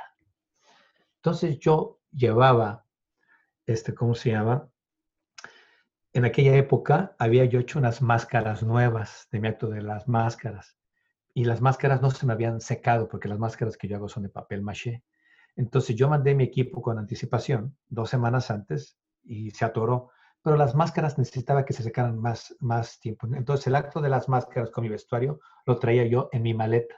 Pero de 45 minutos a una hora que tenía yo que hacer, llevaba yo nada más dos minutos, que era mi opening. ¿Sí? Pues salgo, salgo, me anuncian, la gente protestando, gritando y el, y el rey ahí, ¿qué, qué, qué, qué pasó? Pero aquí está Joaquín Ayala. Entonces empieza mi música, salgo, hago mi acto de las máscaras, acabo, ¡pum! Y la gente, ¡ah! Y les digo, señoras y señores, ¿qué creen? Y empiezo a contarles lo que me pasó. Pero no sé qué fue, compadre, que no sé si para improvisar o, o qué sé yo. Empiezo a contar cómo fue que yo mandé mis papeles y que las mandaron a Barcelona, que mandaron el dinero y que no sé.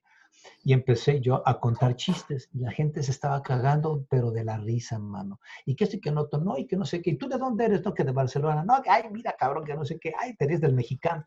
Entonces empecé yo a improvisar lo que aprendí yo de las carpas, cuando trabajaba yo en el Teatro Blanquita, en la Carpa México, en la Carpa Garibaldi, lo que aprendí de mi, de mi madrina Lucy Rodríguez y todo esto la improvisación, el chiste, el sarcasmo, la picardía mexicana, lo apliqué ahí. Me hice 40 minutos de stand-up comedy y estuve standing ovation.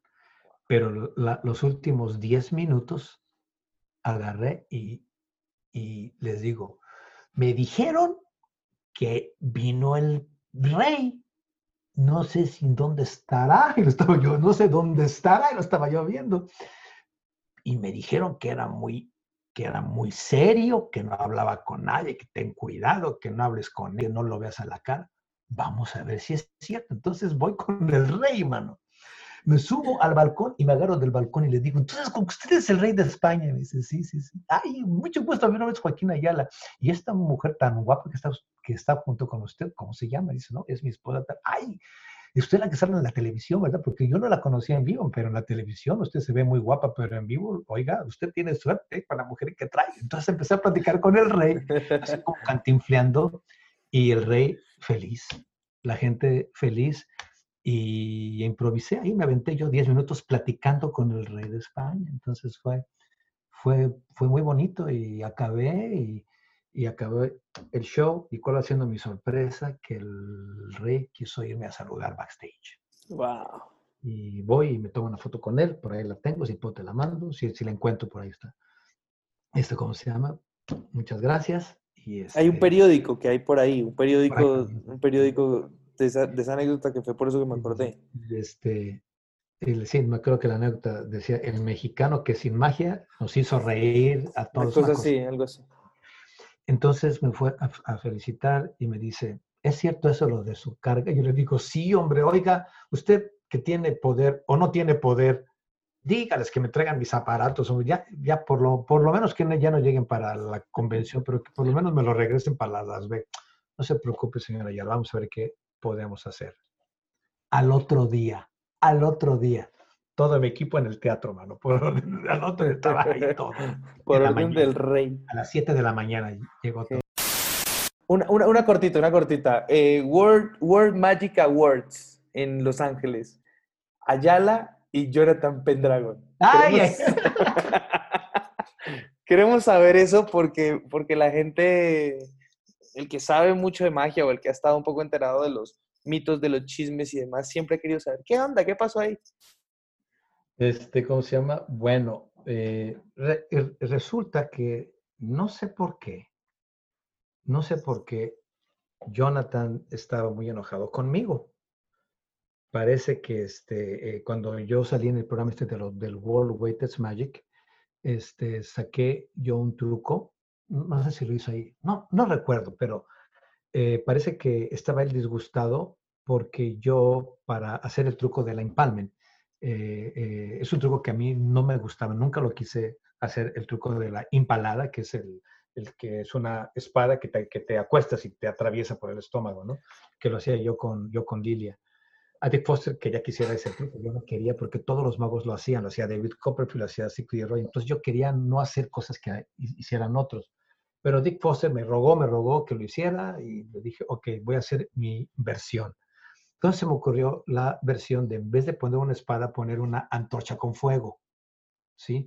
Entonces a Lilia la acostaba yo en la antorcha con fuego y la antorcha con fuego le atravesaba el estómago. Ahí está en los videos.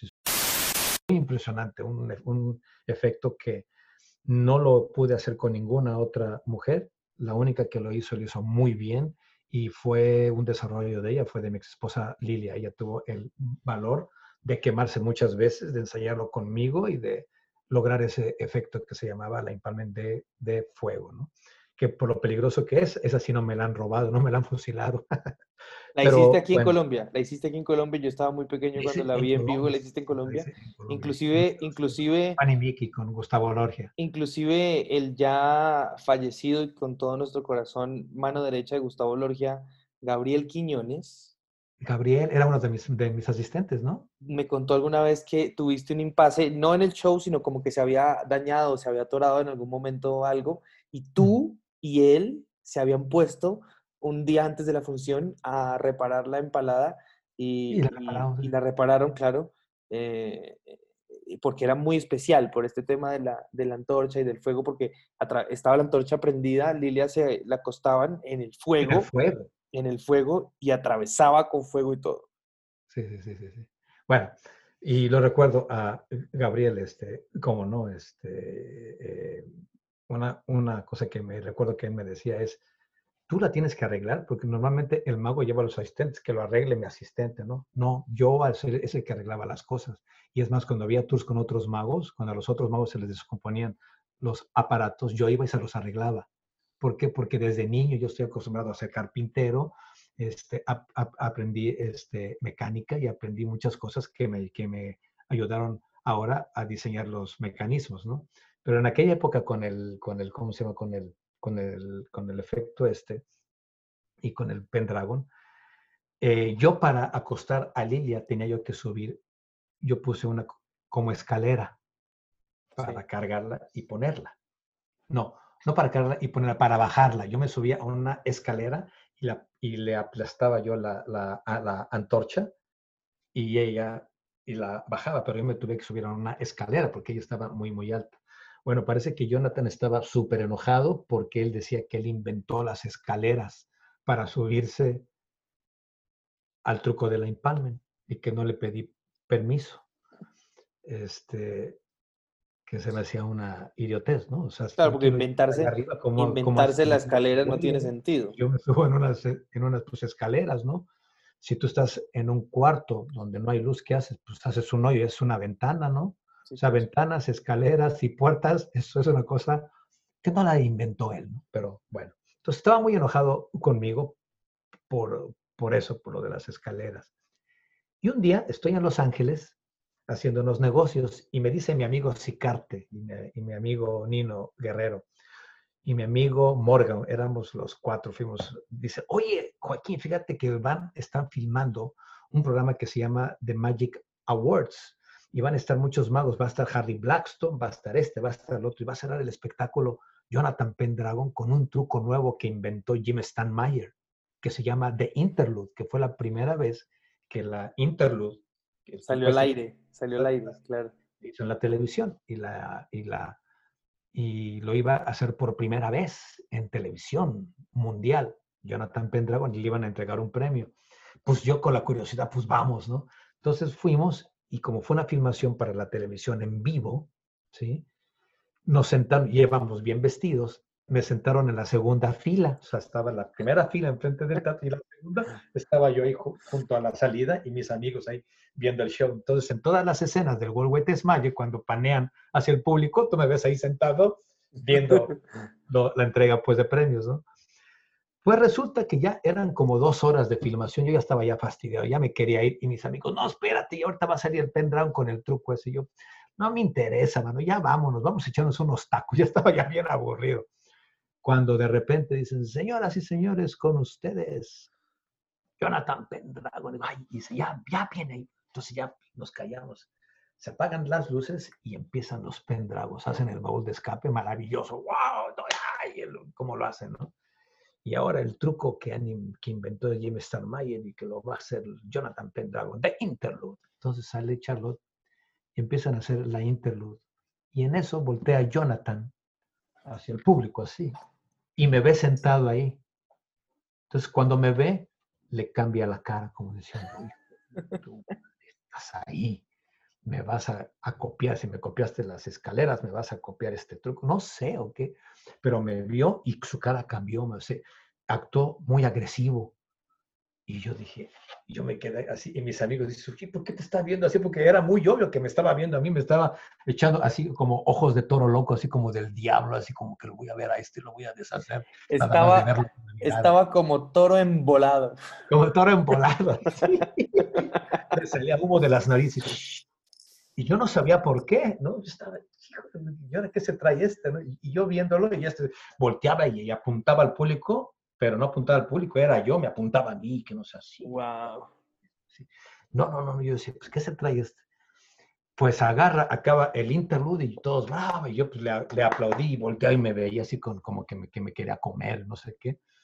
Y de repente dicen, señoras y señores, el mago del año, le entregamos el premio a Jonathan Pendragon. Entonces, en el momento, esto ya era lo último del programa, levantan el premio así y se lo entregan a Jonathan Pendragon. Así se lo entregan. Entonces, se lo agarra y lo recibe.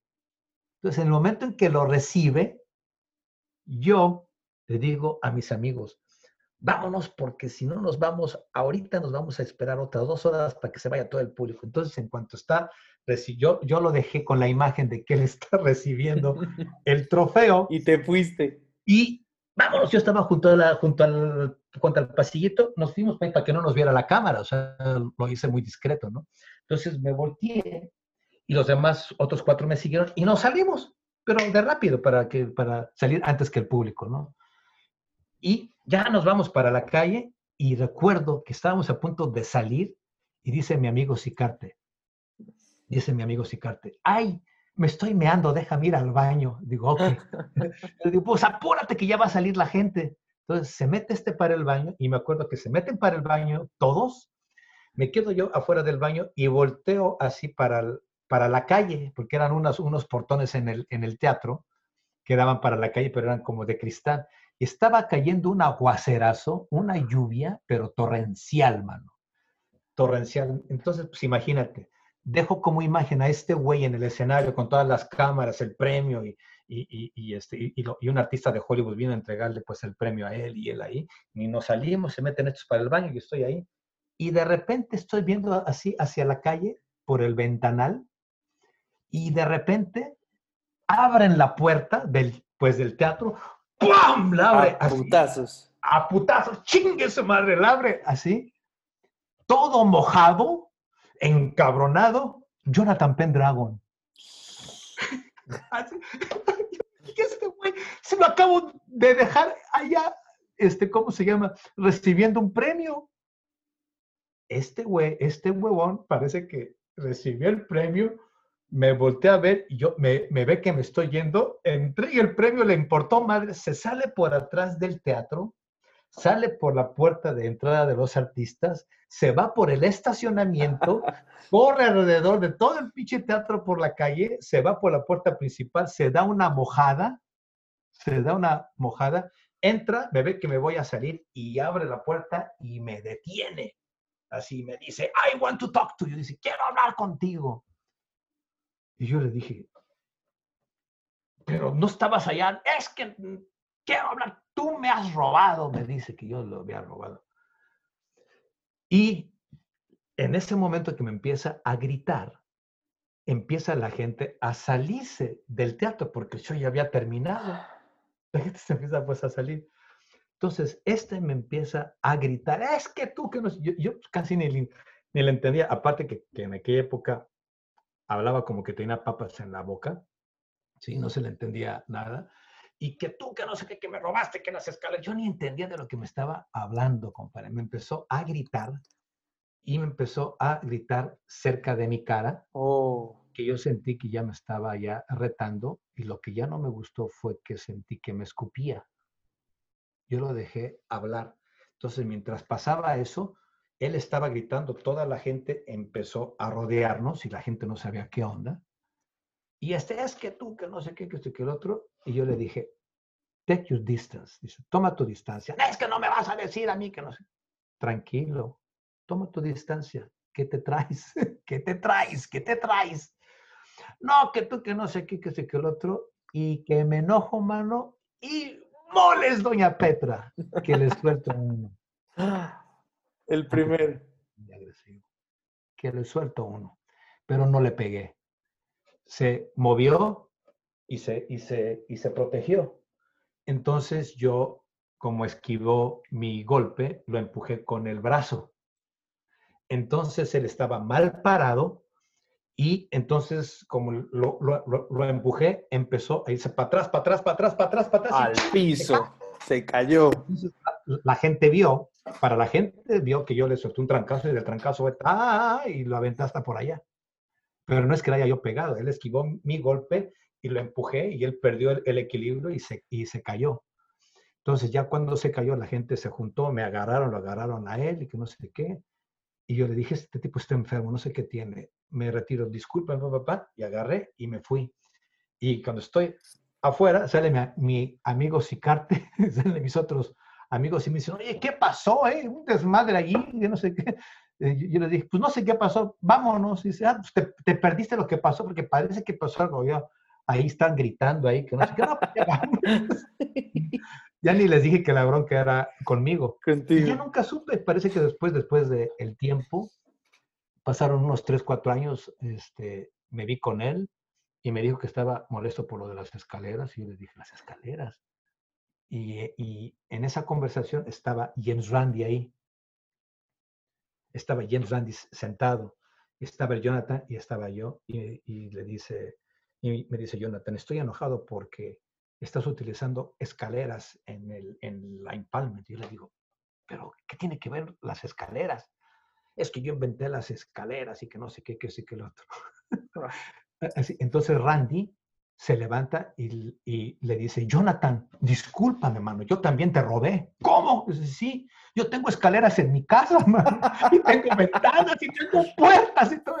Entonces se dio cuenta que estaba reclamando una idiotez y dice, bueno, eso ya fue en el pasado. Este, vamos a redimir nuestras diferencias. Y besito, besito y ya. Y ya, ya, y eso fue todo, ¿no? O sea, un momento de locura, pero eso fue lo que pasó en los Magic Awards, un incidente que pasó ahí. Esta que es un poco, esta que es un poco más, eh, más chistosa, espero que la, solamente cuéntanos un hint así como rapidito. Hotel en Colombia o en Caracas y Sony Fontana y el agua. Ay, ya, ya, ya, ya, ya. Sí, como un ligero que nada Rápido, rápido, rápido. Un día este, llega Gustavo Lorgia. Porque hay que mencionar, perdón, porque yo quiero contar esta, esta, anécdota, más allá de lo chistosa que pueda ser, es por mencionar al, a, a, Sony. Que, este, se nos fue hace. Que se nos fue y vale la pena traerlo y, que no haya muerto, sino que contar sus cosas chistosas siempre. Este, Gustavo Lorgia nos ha, nos ha contratado para trabajar en, en Colombia y en, en, el Teatro de la Castellana en Colombia, en Bogotá. Y estábamos en el Hotel Cosmos, si no mal recuerdo. Estábamos en el Hotel Cosmos, que tenía una alberca en un penthouse hasta allá, hasta allá, hasta, hasta allá arriba. Y la alberca era el lugar en donde nos reuníamos todos para platicar de los proyectos con Lorgia. Entonces Lorgia nos habla por teléfono y nos dice, ya nos dieron la visa para trabajar en Colombia. Les voy a entregar sus pasaportes sellados. A todos vamos a vernos en la alberca. Hay unas mesitas ahí, nos vemos todos y les entrego sus pasaportes a todos los, los, magos. Estaba Sony Fontana, estaba tu servidor, estaba... Merpín. Merpín, bueno, había mucha gente ahí. Y este, y, y bueno, nos juntamos todos ahí y nos dan el pasaporte. Entonces en eso llega Sony Fontana como muy contento y dice, y dice, este, ya nos dieron nuestro pasaporte, nuestro permiso, y dice, este, y todo, sí, sí, sí, sí, aquí está tu, tu pasaporte. Y le dice Sony Fontana a Gustavo Lorgia, ¿por qué no nos los entregas aquí en la alberca? Y le dice Lorgia, bueno, pues porque aquí era un, es un punto donde nos podemos ver todos acá. ¿Por qué preguntas eso? Dice, porque es muy peligroso que nos los entregues aquí en la alberca. Y le dice Lorgia, ¿por qué? Entonces yo estaba yo parado y dice, por esto se voltea y me avienta a la alberca, mano. Sony Fontana. Con todo y pasaporte en la mano. Con todo y pasaporte, mano. Y yo, puta madre. Entonces yo empecé a perder el equilibrio, voy hacia la, hacia la alberca y ya no tuve otra mano más que me aventé y en el aire meto la mano a mi pantalón, saco mi pasaporte y me caigo adentro de la, de la de mi pasaporte afuera. El Sony Fontana, ja, ja, ja, ja, ja. Y Gustavo Loris estaba bien enojado. Oye, me cabrón, ¿cómo avientas esto? Y yo salvando el pasaporte. Y agarra a Sony Fontana y se va riendo, ja, ja, ja. Y le digo, ¿me las vas a pagar? Y peor, cabrón. Ay, pinche Ayala, que no sé qué. Aguántatelas, broma. No, no, aguántatelas tú. Y este, y planeé por una semana lo que le iba a hacer. Es posible que estuviera, es posible que estuviera la broma Jason que Byrne. Jason ¿eh? Byrne. Jason Byrne estaba. Jason Byrne estaba. Eso es, ahí. Jason y Víctor Boico. ¿Cómo me viste ahí? Vamos a dejar un hint para la otra. Vamos a, platicar de esto cuando hagamos el live stream, ¿ok? Y les pregunto y les, y les cuento cómo fue que me cobré esa broma que me ayudó. Sí, porque, porque, porque fue, porque fue muy... Porque eh, podemos dar el hint de cómo resolviste eso y cómo Lorgia un día en un, en un bus, en un camión, como dices tú, ¿recuerdas? Le lanza toda la mierda como su acto, una de sus ilusiones maravillosas como The Plates of Doom, que fue comprado por la Warner Brothers, fue inspirado en Jesús Palillo cuando algún día eh, hizo que tenía un infarto en el escenario y entra su mujer y causa un montón de conmoción sobre el escenario y inspira a Ayala para el momento de su escape en la Plates of Doom. Rápido, rápido. Jesús Martínez Palillo fue uno de los cómicos mexicanos de las carpas de México, muy famoso. En aquella época, cuando yo empecé a trabajar en el Teatro Blanquita, ya todos los, cómicos famosos se habían muerto, excepto eh, Jesús Martínez Palillo. Y me tocó trabajar con él. En el Teatro Blanquita, Jesús Martínez Palillo y Joaquín Ayala, estaba yo ahí entre, entre los créditos ahí más abajo que él. Y un día este, me, me, me toca ver que yo veía el sketch de él, terminaba yo mi número, me cambiaba rápido y me iba a un lado de las, de las bambalinas a ver el sketch del famoso cómico Palillo. Y me toca ver cómo le da un infarto en el escenario. Un conato, porque no se murió. Le dio un conato de infarto, estuvo en el hospital y murió como a los dos años más, más, más tarde, pero le dio un conato de infarto.